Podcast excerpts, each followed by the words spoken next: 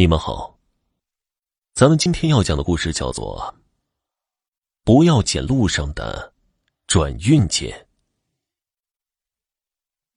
王二狗是个调皮的孩子，处于青春叛逆期，经常惹祸。他是家里的独苗，犯了错，爷爷和奶奶护犊子，父母不敢多说。时间一长，王二狗变得刁蛮任性。以自我为中心，总之啊，就是不听话。有一天，王二狗想吃冰棍，央求父母给他买。那天阴雨连绵，父母怕孩子吃凉东西吃坏了肚子，断然拒绝儿子的无理要求。二狗嘴一撇，气冲冲的出了家门。父母知道儿子要去找爷爷奶奶，没有阻拦。叮嘱了几句，没当回事儿。这孩子的教育是个值得考虑的事儿，而且还是大事儿。父母想纠正二狗的坏毛病，又不知如何下手。碍于老人的面子，说轻了孩子听不进去，说重了又怕孩子受不了。时间拖延的越久，问题越发的严重。过了一刻钟的光景，二狗啃着冰棍回来了。父母纳闷二狗去爷爷家至少要三十多分钟，一来一回至少一个小时，这孩子莫非有私房钱？这也不可能啊！王二狗属狗的，他是狗窝里存不住干粮，有钱就花了，怎么会有零钱买冰棍呢？父母询问其故，二狗闪烁其词，嘿嘿一笑就跑开了。到了吃饭的时间，父母去叫二狗吃饭。刚才还活蹦乱跳的二狗，此时趴着说着胡话。原来，二狗发高烧了，父母急忙开车送二狗去医院。爷爷奶奶坐在病床前，不停的训斥二狗父母，说他们不知道疼儿子。二狗的父母一脸委屈，他们啥也没干呢。只是正常的教育儿子，难道这也有错吗？二狗打了好几天的吊瓶，依然不见好转，家人心急如焚，怕二狗出事儿。二狗的爷爷眉头紧皱，来到二狗跟前，仔细询问一番，长出了一口气。那天，二狗负气出走，在去爷爷家的路上，捡到一个奇怪的东西。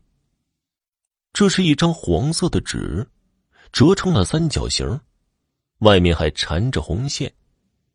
二狗拆开一看，里面有一张白纸，白纸上写着密密麻麻的字，白纸里面包裹着五块钱。二狗拿了钱，把其余的东西丢到一边，然后去买冰棍吃了。在当地，称这种钱为转运钱。如果谁的时运差，按照特定的步骤书写一番，然后把钱丢在路口。倘若谁捡起这钱，就替主家分担晦气。纸条上写的明明白白，拿钱就要办事儿。毕竟谁的钱也不是大风刮来的，无功不受禄嘛。兵来将挡，水来土掩。既然二狗惹上了麻烦，家人又是破解一番。具体的内容咱们就不说了。说来也怪，经历了这件事儿，二狗变得老实了，也不任性了。好了，这个故事就讲完了。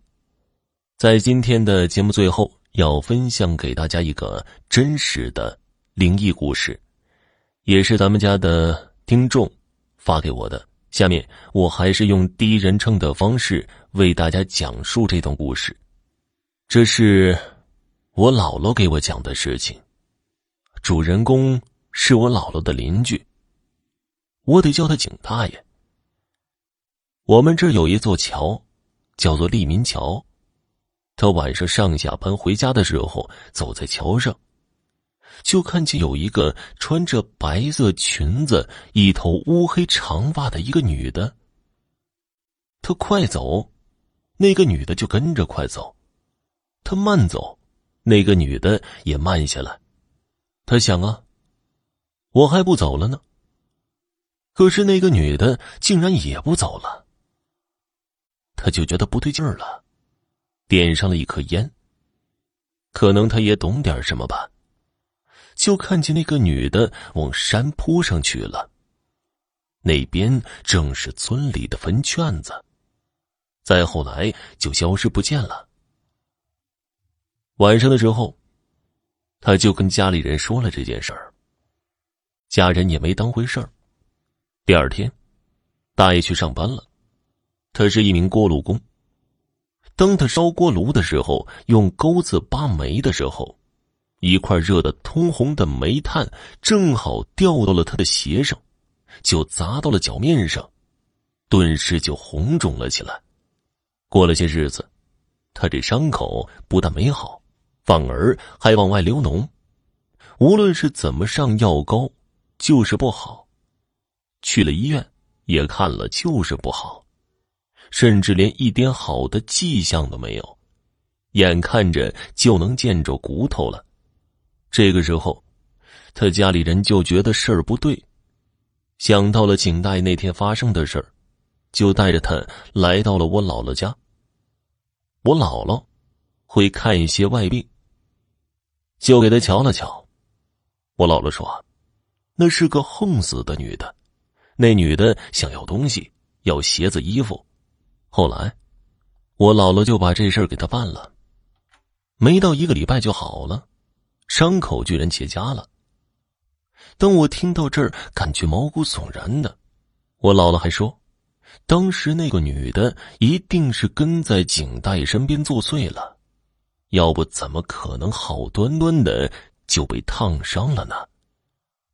听众朋友，今天的故事就讲完了，感谢收听。